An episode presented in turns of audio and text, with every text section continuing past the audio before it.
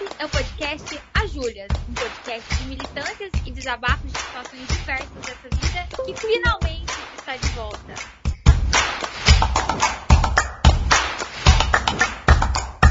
Eu sou Julia Mello. Eu sou Julia Chaude e finalmente estamos de volta depois de tanto tempo aí pensando que, como que a gente ia voltar, o que, que a gente ia falar e pronto. Voltamos com tudo e é isso, né, Júlia? E é isso, né? Depois de, de um tempo que a gente decidiu tirar de férias, e aí depois das férias é, veio o Covid, que todo, pegou todo mundo. E aí, depois do Covid, veio a vida do proletariado, né? Que infelizmente a gente tem que trabalhar para viver, e a gente estava o quê? Sem, sem tempo para gravar, mas voltamos, estamos nos organizando, porque enquanto o podcast ainda não é uma fonte de renda para nossa vida, a gente tem que bater ponto todo dia no nosso trabalho, né? Mas voltando à militância, que esse é um ano extremamente importante para a gente, pois ano eleitoral, e é lógico que a gente está aí na linha de frente contra o Bolsonaro, pois eleitoras do Lula estão aqui. É, esse sim é um podcast partidário, que isso já fica bem claro. Eu acho que já ficou claro nos outros episódios. Mas hoje a gente tem uma pergunta muito importante para ser feita. Você, amigo hétero, você se sente ameaçado? Você já sofreu algum tipo de preconceito pelas suas escolhas? Você tem medo de andar sozinho na rua? Você já sofreu heterofobia? Não, né, gente? Claro que não. Porque sim, queridos ouvintes, em pleno século XXI, a gente escuta de algumas pessoas que a heterofobia é real. Mas afinal, o que significa a heterofobia? A heterofobia é um neologismo que descreve o medo ou a hostilidade irracional inexistente em relação à heterossexualidade, implicando em preconceito ou aversão em relação a normas sociais heterossexuais. Ou seja, estão equiparando a heterofobia com a homofobia, transfobia e todo preconceito relacionado à comunidade LGBTQIA. Sabe? Aquele povo GLS animado?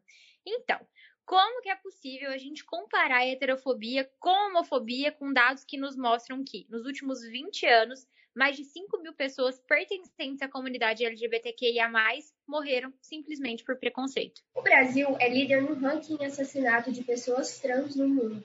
De acordo com dados do Grupo Gay da Bahia, a cada 19 horas uma pessoa LGBTQIA+, é morta no país e a expectativa de vida dessas pessoas é de 35 anos. Então, querido ouvinte, prega essa bundinha privilegiada aí na sua cadeira e vem com a gente nesse bate-papo sobre heterofobia. Júlia, conta aqui pra gente o quão infundado você acha que é esse conceito de heterofobia. Ai, gente, assim, eu acho um absurdo. Na verdade, é, na verdade, a heterofobia, para mim, que eu penso, é a mesma coisa do racismo reverso, né? Eles querem achar algum jeito de, de falar assim, não, mas peraí, eu também sou vítima da sociedade. Sim, sem nem pensar nos privilégios que a pessoa tem por ser hétero, por ser branca, né, no caso reverso. Então, eu acho... Ah, não sei, não tem, não tem nenhuma palavra que descreve assim, o que eu penso da heterofobia. É só mas um negócio para elevar assim, o ego dos héteros e falar, não, a gente também sofre. Ai, orgulho de ser hétero, né? Como se ele precisasse em algum momento se posicionar em relação a isso. Eu fico impressionada, né? A galerinha da camiseta gola polo, do sapatênis, do crossfit, é... achar que em algum momento eles sofrem algum tipo de preconceito, né? Eles estão, tipo assim, no topo da cadeia todo mundo é branco, todo mundo é classe média, é hétero, é cisgênero, que é muito importante a gente falar disso, né? Mas por, por algum motivo aí que a gente não sabe, eles sofrem algum tipo de preconceito, né? E eu fico assim, sem entender. Porque assim, você se equiparar a uma minoria que historicamente é menos privilegiada na sociedade, além de ser infundado, uma pessoa que faz uma comparação dessa, ela é burra. A verdade é essa, é uma pessoa burra, né?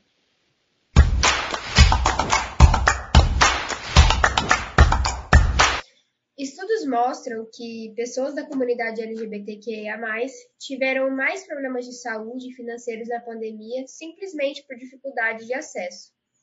E além, é claro, de termos aumento nas subnotificações dos casos de morte das pessoas da comunidade. De acordo com o relatório Observatório das Mortes Violentas de LGBTI+, no Brasil em 2020, realizado pelo Grupo Gay da Bahia e pela Acontece Arte e Política LGBT+, de Florianópolis, pelo menos 237 pessoas morreram por conta da violência LGBTfóbica no ano passado, sendo que 2024 foram homicídios, uma taxa de 94,5%, e 13 foram suicídios, uma taxa de 5,5%.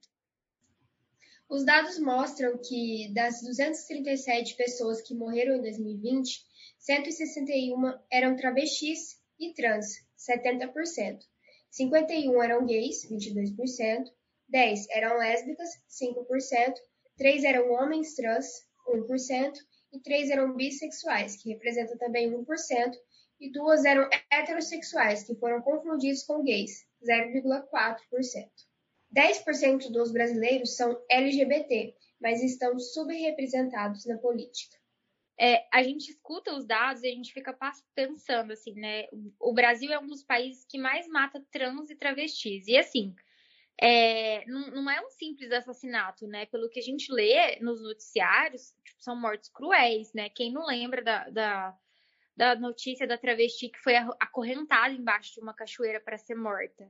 Então, assim, é um preconceito extremamente escancarado e isso faz muito, muita parte da sociedade patriarcal, né? E as pessoas normalizam esse tipo de coisa. Então, assim, é normal a gente ler nos, no, no, nos jornais que um gay que uma pessoa trans, que um travesti foi assassinado. E as pessoas vão normalizando isso porque, aos olhos da, da família tradicional brasileira, é errado você fazer parte da comunidade LGBTQIA. E o pior, o pior é as pessoas fazerem qualquer tipo de comparativo, qualquer tipo de analogia com a homofobia ou qualquer prática de preconceito com a comunidade LGBTQIA, com heterofobia, né? Sendo que em momento nenhum um hétero sofre qualquer tipo de prejuízo na sua vida por, por pela sua orientação sexual. É, e a gente está falando de homem mesmo, porque ser mulher hétero dentro de todos os seus recortes de privilégio ainda é muito difícil, né? E é um, isso é, inclusive, um dos fatos pelos quais a gente tanto debate aqui no podcast. Mas um homem, dentro da, de toda a sua grandiosidade, de ser homem, de ser branco, de ser hétero, de ser cis, de ser classe média, em momento nenhum ele pode falar que ele sofre algum tipo de preconceito, mas assim, exatamente por nada, por nada, por nada, por nada. Se a gente vai tirando, riscando esses privilégios, se ele fosse preto, se ele fosse pobre, se ele fosse trans, se ele fosse favelado, né? Se ele fizesse parte do grupo LGBTQIA+, a gente justificaria esse preconceito e a gente tiraria esse nome de heterofobia, a gente daria outro nome a isso.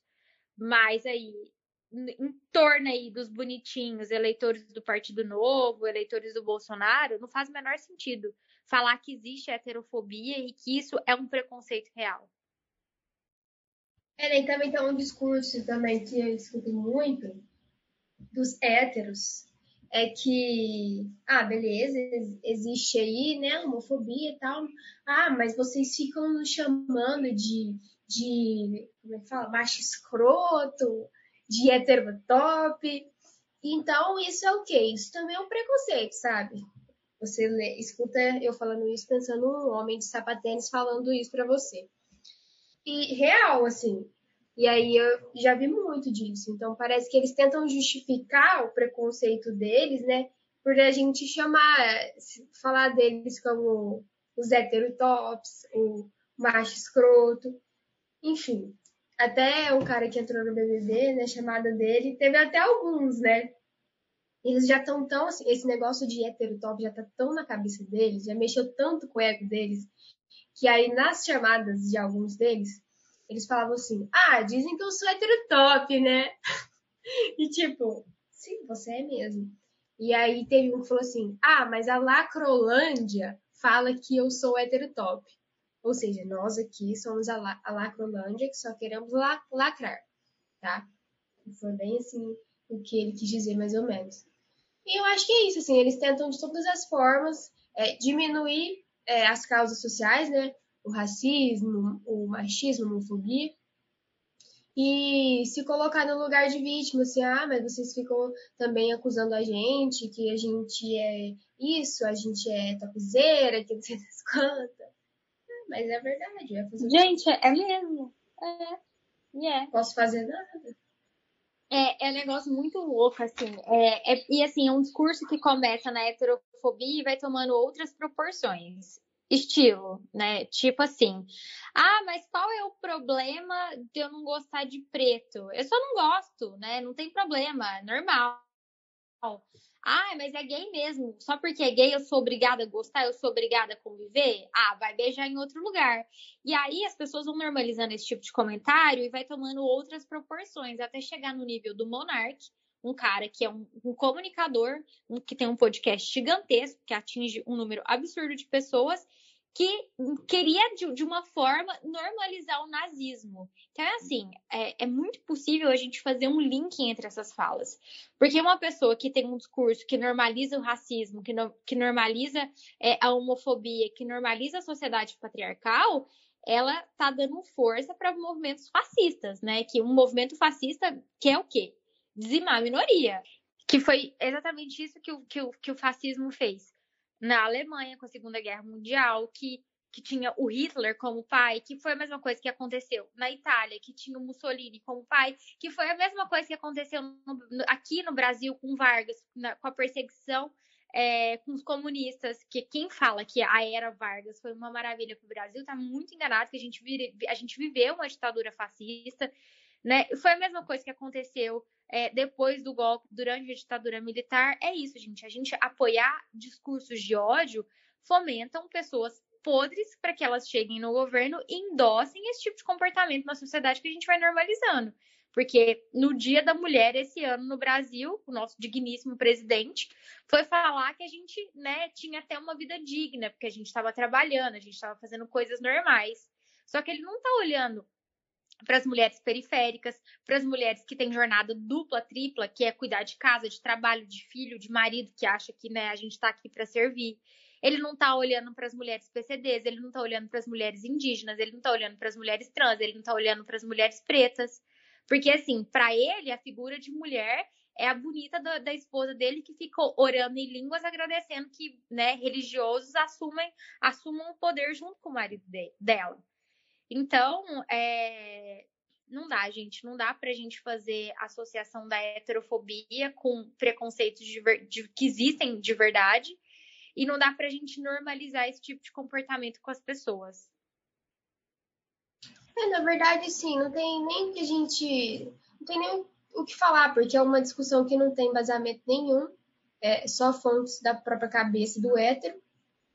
Então, como que a gente vai discutir com uma coisa dessa, né? Não tem, tem o que falar. É só a gente mostrar os fatos, os números, é, o que a gente já leu aqui, para a pessoa cair na real. É, a verdade é essa. A comunidade LGBTQIA morre simplesmente pelo fato de pertencer à comunidade e os héteros estão aí, ó, bem, bem, bem de boa, vivendo, fazendo seu crossfit, usando sua camisetinha gola polo e sucesso. E é muito engraçado porque é, quando a gente vai falar de, de, de mortes da, da, comunidade LGBTQIA, sempre tem um bonitão que fala assim, ah, mas homem também morre. Ou quando a gente vai falar de feminicídio, né? É, mas ninguém tá preocupado aí com as taxas das mortes dos homens. Gente, é só olhar dados, tá? É, é simplesmente isso, é só olhar quantos gays morrem por ano, quantas mulheres morrem por ano, quantos homens morrem por ano e entender o porquê disso acontecer.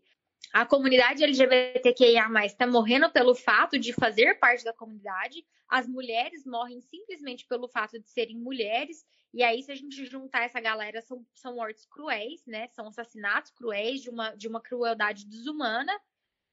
E esses dados, eles não, não, não pertencem aos homens héteros. Principalmente se esses homens héteros forem brancos, porque, né, existem cortes cruéis aí de desigualdade facial que ninguém também tá olhando para isso, porque é, a heterofobia, ela é pertencente só à classe média branca. Ela não atinge a, o periférico. Ela, ela, a heterofobia não atinge o favelado. A heterofobia não atinge o preto. Porque a heterofobia é um preconceito que também está dentro dos privilégios, né, dos héteros. É impressionante isso. É impressionante. Você acha que em algum momento assim você já sofreu algum preconceito por ser, por ser hétero, por ser branquinha, por ser loirinha? Ah, nunca, né, gente? Nunca. É... é que as pessoas confundem muito as coisas, né? Por exemplo, eu já fui zoada por ser muito branca, né? Nossa, mas você tem que tomar um pouco de sol, que você é muito branco, sei lá. Mas, gente, entendam, isso não é racismo reverso, isso não é preconceito, pelo amor de Deus. Eu não sou discriminada da sociedade porque eu sou, porque eu sou branca. As pessoas é um comentário, assim, uma zoação e tal. Você, isso nunca é um preconceito da mesma, da mesma amplitude que é o racismo, por exemplo, né? E por ser hétero, eu mesmo tenho preconceito comigo por ser hétero mesmo, na verdade. Esse é meu desabafo. Muito bom. Você já foi deixada de lado? Você já perdeu algum potencial trabalho? Você já deixou de participar de algum grupo social? Você já foi excluída por ser hétero? Eu, a gente tem que fazer, é, que fazer ponderar, né? né? essas coisas. A gente tem que fazer esses questionamentos. Será que em algum momento eu perdi um trabalho? Eu fui seguida em uma loja? É, eu deixei de participar de algum grupo social? É, eu não consegui estudar porque eu sou branca, classe média, cis e hétero? Isso não aconteceu. Isso nunca acontece, né, gente?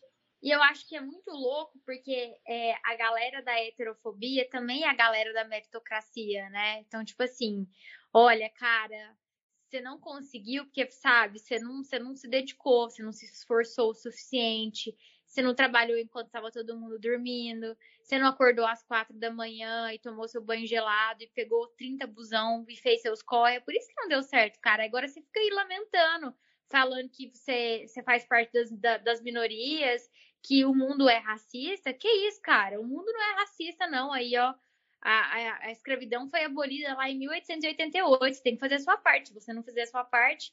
Então, assim, são as mesmas pessoas que, que têm os mesmos discursos, sabe? Gente, e de verdade, eu, eu tô me preparando para a quantidade de groselha que a gente vai ouvir esse ano. Das pessoas falando, sabe? Eu tô, eu tô de Sim. verdade, tô me preparando.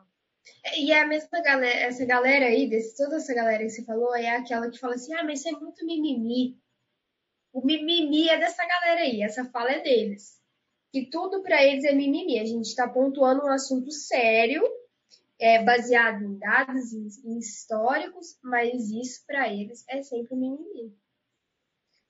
que se você mora na favela e a polícia te mata, você acha que é culpa de quem? Do Estado? Não, é culpa sua. Por que você não fez seus corres e foi morar em um lugar melhor? Por que você não tem condições mais dignas de trabalho? É porque o Estado não está te provendo? Não, é porque você não está fazendo por merecer. Você tem que fazer por merecer, cara. Né? É, é muito isso. Tipo, faça a sua parte que, que tudo vai dar certo. Isso é, isso é muito, muito incrível. É, e aí é, é, muito doido, porque a gente está vivendo aí a, a maior alta da gasolina, né? Eu todos os dias da minha vida penso em vender meu carro, porque tá inviável ter um carro com a gasolina quase 10 reais para você ir em qualquer lugar, você gasta tipo um dinheirão. E tá rolando várias fake news que faziam aí um paralelo da época do, do, do, governo do PT, com o valor da gasolina, com o valor do salário mínimo, com o que a gente tem hoje, né? Sendo que em momento nenhum fizeram um cálculo de inflação do quanto a gasolina representava no salário do brasileiro lá de 2003 a 2006 com hoje. E quem espalha essas fake news? As pobres pessoas que sofrem heterofobia. Então, assim, é tudo um link, tá todo mundo tudo junto, porque a pessoa ela tá no auge do privilégio dela, né? O que, que ela tem que fazer? Disseminar informação errada para as pessoas. É o serviço da sociedade, né? É o heterotop, é o serviço que a sociedade tem, infelizmente. É o Heterotop que ficou disseminando vários posts aí nas redes sociais depois da liberação do aborto, é, do último aborto que foi liberado na, na América Latina, que fica, que fica falando que é provida, né? É, do bonitão aí da tradicional família brasileira que fica fazendo sexo sem proteção por aí na rua, é, levando o vírus para casa, mas também não pode fazer teste de HIV aí, porque ele é um cara muito top, ele tá saudável. fica desprote desprotegendo a própria família, né? É o cara da, da, família tradicional brasileira que é violento e agressivo com mulher, com, com, a, com filho. Então, assim, é umas coisas belíssimas, né? Mas que, que dó, né? Porque, coitado, ele sofre heterofobia. Então, assim, a gente não pode ficar nem falando. É um cidadão de bem, né? O famoso cidadão de bem. É o famoso cidadão de bem, né? Que assedia mulher na rua. Gente, de verdade, esses dias eu fui. De manhã eu fui tomar vacina é, e eu fui assediada duas vezes enquanto eu estava entrando no posto de saúde, depois da hora que eu estava voltando para minha casa. Eu fui assediada por dois homens diferentes que me chamaram de gostosa na rua. Na hora que eu estava indo para academia, eu fui assediada, e na hora que eu estava voltando da academia, eu fui assediada, e nesse mesmo dia eu fui no supermercado e eu também fui assediada. Então, assim, em um dia eu fui assediada cinco vezes pelo cidadão de bem, que é engraçado, porque todas as vezes foi na rua e todas as vezes que você olha no carro desse, dessa galera, tem sempre um adesivo de Deus, tem sempre o um adesivinho da, da, da, da, bandeira do Brasil, tem sempre um adesivinho assim, Bolsonaro 2022. De, dessa turma aí, ó, que sofre heterofobia, eu fico impressionada. Impressionada. E esse dia, assim, eu, eu fiquei muito puta, eu fiquei muito, muito, muito puta, porque assim, a gente não tem paz para fazer nada. Eu tava indo tomar vacina, tava cuidando da minha própria vida, eu, depois eu tava indo fazer atividade física, depois eu tava indo comprar comida. Em todos esses cenários, em momento nenhum que eu tava me mostrando para ninguém, nem se eu tivesse também, ninguém tem direito de, né, de desejar o meu corpo, eu fui assediada. Puta, fiquei muito puta, muito puta. Essa é a verdade. É, dá, nossa, isso é muito ruim. Dá uma sensação de tipo, véi, que você não pode fazer nada, na verdade. Porque você quer xingar, mas ao mesmo tempo você tem medo de acontecer alguma coisa com você. Então você fica puta com você mesmo e querendo matar alguém. Mas, não, exatamente. É... Tipo assim, a minha vontade, tipo assim, eu, é, eu, fui tomar vacina super cedo, né? E o cara falou assim, nossa, que gostosa, né? A minha vontade era tipo, de, de virar pra ele e falar assim, vai tomar no seu cu. Tipo, gostoso o quê? Mas, gente, e se o cara para o carro e desce? Ou se ele tem uma arma, sabe? Eu não vou arriscar. Eu não, é. não, eu não tenho, sabe, como me defender. Infelizmente, não tem, mas a vontade é, tipo assim, de verdade, de entrar de volta no meu carro e dar uma ré no carro dele. Todas as vezes, porque é foda. A é gente foda. Não, não, não, tem descanso. Não, não tem descanso de verdade. É, você, eu, eu desisti já de treinar de short. Eu tô indo pra academia só de calça. Porque eu tô fazendo uns treinos separados lá de, de, de glúteo, de perna. Gente, fiquei sendo tudo muito fitness. Vocês não estão entendendo. Assim, demais. Enfim, isso não, tem, não vem ao caso. E se eu vou treinar de short, eu sou engolida na academia todos os dias. Porque homem não respeita mulher. A verdade é essa, a gente não é respeitada. E eu, de verdade, não quero ir sair da minha casa para cuidar da minha saúde e ficar sendo objeto de desejo de ninguém na academia, não. Eu quero ser objeto de desejo de, de mim mesma para comigo mesma, sabe? Eu não quero ficar sendo desejada por um homem randômico qualquer aí. Porque isso permeia a mente do hétero, né? Tipo assim, olha lá, nossa, ela, certeza que ela tem tesão que eu tô aqui, ó, vendo ela treinar, nossa, gostosa. Não, gente, a gente, de verdade, a gente tem nojo. A, a verdade é essa, eu tenho nojo de homem que fica fazendo isso. Enfim, eu tenho muito nojo desse, desses machos de academia também. Não, e tirando o fato de que alguns te, te comem com o olho, né? Tem aqueles que, além de te comer com o olho, é, eles querem fazer assim, a performance do macho, que é vou pegar o maior peso aqui e dar aquele berrão, porque aí as mulheres vão me querer. Na verdade, a gente só sente pena e vergonha mesmo. Nossa, é uma, é uma vergonha, né? Com aquela camiseta é, bem regatona, com, com aquela axila peluda toda de fora. É, tipo, assim, aparece os mamilos. Ai, que nojo! E aí tô lá, eu com meus halteres de 2 quilos, né? Porque parece que eu treino com dois cotonetes. E aí eu olho pro lado e tá lá, aquele hétero escroto me olhando com aquele pesão. Aí, tipo assim, se o cara não tá te olhando descaradamente, ele fica te olhando de rabo de olho. Tipo assim, tá vendo aqui que eu sou, eu sou gostoso, hein? V vamos, vamos. Vem comigo, vem comigo que eu tô te desejando. Gente, de verdade, de verdade, eu fico com muito nojo. Muito oh, nojo. E isso aí cai também naquele assunto que a gente até falou aqui no podcast, que é o papo de que os homens amam muito eles mesmos, né? Que eles fazem uma performance, assim, mais assim, deles mesmos, exaltando eles para eles e tudo é sobre eles, entendeu? É, é aquele negócio, né? Homem tá sempre com o homem, pro homem e. Olha só. É, todo mundo sabe que eu tenho muito medo de dentista, né? Pavor, pavor, choro do trabalho, etc. E ano passado eu fiz um tratamento no meu dente que eu tô tendo que refazer esse ano. E eu não vou no dentista sozinho, porque eu, eu desmaio, gente, é real, assim, o medo é real. E aí, semana passada, eu fui no dentista com o meu namorado. Cheguei lá, o dentista foi mostrar o exame que eu tinha feito, a minha tomografia, e o dentista começou a explicar o meu tratamento do meu dente, da minha tomografia que eu estou pagando para o meu namorado. Ele não tinha que ter feito todo esse processo comigo para mim?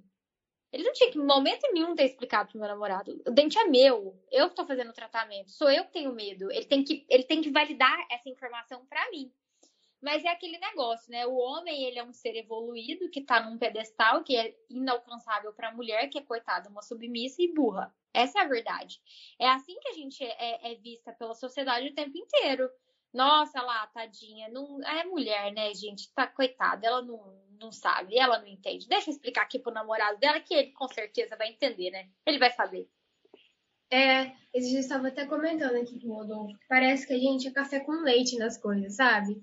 Sabe quando você ia jogar esconde que você era menorzinho da turma? Fala assim, ah, calma aí, cada café com leite. Parece que hoje em dia a gente é assim em alguns, algumas situações. Parece que a, a, a gente está no mesmo ambiente que, por exemplo, eu estou na mesma situação com o Rodolfo e eu sinto que eu, ninguém tá falando comigo, tô falando com ele. E eu penso, gente, isso é um café com leite, olha só. Eu não tô participando é. da brincadeira. É, gente, assim, se a gente não tem um homem aqui, sabe, tipo, me validando, eu não existo. Então, e não, e, e aí eu voltei hoje no dentista, né? Aí ele, eh, na hora que eu cheguei lá, ele falou assim: Uai, mas seu namorado não veio hoje? Eu juro por Deus, a minha vontade era de falar assim: Uai, mas você tá tratando o meu namorado ou você tá tratando o meu dente? Porque assim, né, querido? O que, que tá acontecendo? É aquele negócio, né? É, a mulher, coitada, se ela não é validada por um, por um hétero topzera, ela não, ela não existe. A gente simplesmente não existe, não tem valor. Essa, essa é a real. A gente tem que ficar provando, né? Isso é cansativo. A gente tem que ficar provando que, que nosso valor, que a gente sabe, que a gente pode, que a gente entende. Enfim, cansativo. Porque é, porque a vida deles é muito difícil, porque eles sofrem heterofobia. Então, assim, coitados. Deve ser é. difícil acordar todo dia e pensar assim, caramba, eu sofro demais, eu sou um hétero top. Caramba, qual vai ser a calça bem apertada que eu vou colocar hoje?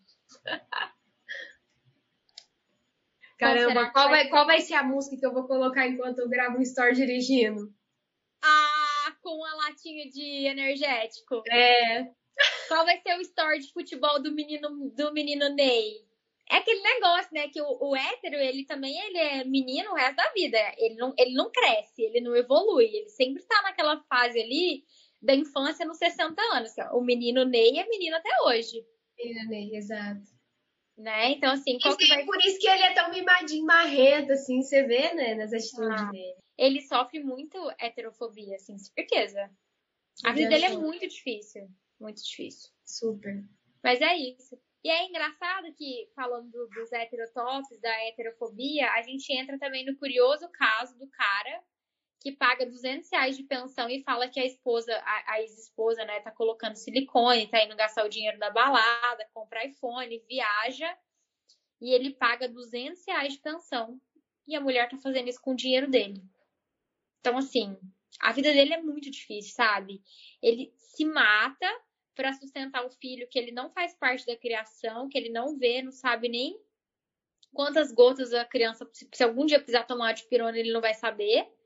Nunca trocou uma fralda e ainda tem uma mulher que gasta o dinheiro dele, gente. Vocês não estão entendendo? A heterofobia é um negócio muito sério. Precisa ser. A gente tem que ir para as ruas, entendeu? A gente tem que ir para as ruas abaixo a heterofobia. Eu tenho Precisamos. ser hétero a gente vai fazer isso. Não, e o pior é que a gente tá falando isso aí, mas o pior é que eu acho que tem gente que realmente pensa assim. Tanto que eu já vi páginas de orgulho de ser hétero, de orgulho de ser hétero. E o pessoal é, defendendo vai. essa bandeira de que, pessoal, vamos lá, uhul, orgulho hétero. Só falta estar tá escrito assim, ó, pega no meu balança. Que é as coisas bem de hétero, né? Vamos brincar de espada. Meu Ai, de luz, velho. Nossa, é muita coisa de hétero, meu Deus. Eu também tenho muita vergonha de ser hétero. Por isso que as pessoas têm que ter essa consciência de que não é uma escolha, gente. Porque se fosse, eu jamais queria pertencer a essa classe. Eu juro por Deus, eu não ia querer. E o foda é que, assim, quem estraga essa classe são, são os homens, cara. Era pra estar tá tudo bem, sabe? Cada um no seu quadrado, não, beleza. Mas aí vem o homem e quer fazer com que a categoria hétero seja um esculacho, seja a escória da sociedade. E realmente é. Ele, fez, ele conseguiu esse feito. É, o que, que eu posso falar? Eu posso só concordar com você, né? Que tem total razão. É triste. É triste. E eu acho que depois de tantos lamentos e desabafos, a gente pode matar a saudade dos nossos velhos quadros, né? É isso aí. Tá. Então vamos pro Me Conta Ju. Bora.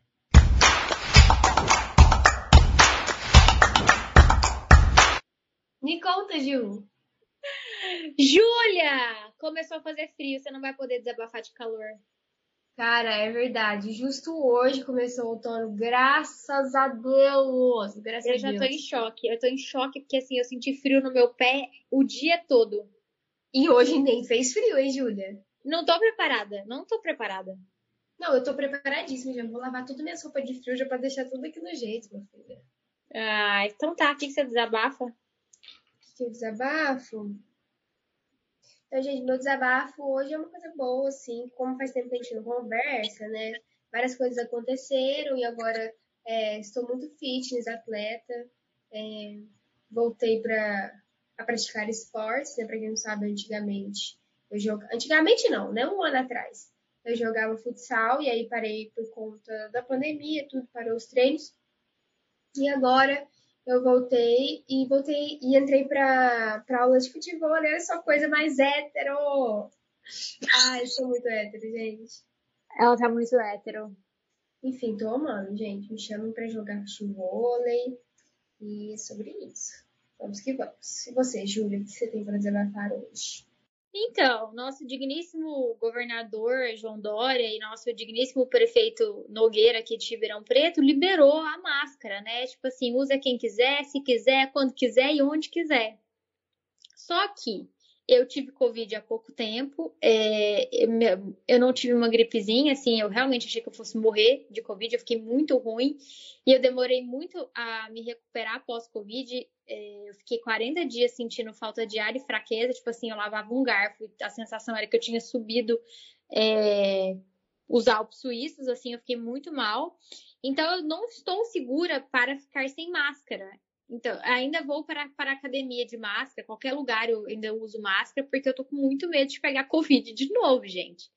E assim, você chega na academia para treinar e você é a única pessoa de máscara, as pessoas te olham como se fosse um ET, um alienígena, sabe? E eu fico olhando os héteros topzeiras, né, de regata e shortinho, treinando sem máscara lá e fico assim, mano, sabe? Qual, que loucura!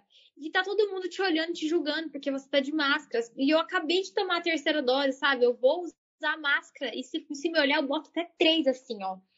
Pra não pegar Covid de novo. Porque, assim, gente, foi uma bad desgraçada pegar Covid e pegar Covid longe da minha mãe, sabe? Eu não tava preparada para esse evento, não tava mesmo, fiquei muito mal. E junto com, com o Covid vieram várias crises de ansiedade e de morte eminente. Assim, eu realmente achei que eu fosse morrer. Então, me deixem usar máscara em paz, porque eu ainda não vou ficar sem. Não estou preparada. Essa é a real. Nossa, total. Também peguei Covid, gente, pra quem não sabe, na, me... na mesma época que a Júlia. E assim, foi super coincidência, porque a gente não tinha se visto nem nada. Eu peguei em um lugar, peguei em outro. E aqui eu também fiquei muito mal. Nossa, parece que até hoje eu carrego o fardo de ter pegado Covid. Nossa, gente, é sério, assim. É... Eu, eu falei com a minha mãe, né? Eu acho que se eu tivesse pegado Covid sem ter tomado vacina, eu, eu de verdade, eu teria morrido, gente. Não, não, não teria aguentado, não. Foi, foi bem bad. Então, assim, por mais que esteja liberado a máscara, se cuidem, não fica respirando no cangote de ninguém, continue usando álcool em gel, tomem vacina, sabe? Ninguém vai ser rastreado pela China e nem virar reptiliano e essas porcariadas que vocês ouvindo aí. É, tem que vacinar sim, vacina salva, salva a vida de, de muitas pessoas. Então, vamos tomar cuidado. Assim, ainda tem gente morrendo de Covid, sabe? Eu não acho que seja a hora da gente liberar o rolê e ficar todo mundo loucão aí, fazer micareta beijando na boca sem máscara. Essa é a real. Falou tudo, irmã. É, é isso, isso. Depois dessa, acho que a gente pode ir pro Fala aí, Ju. Bora.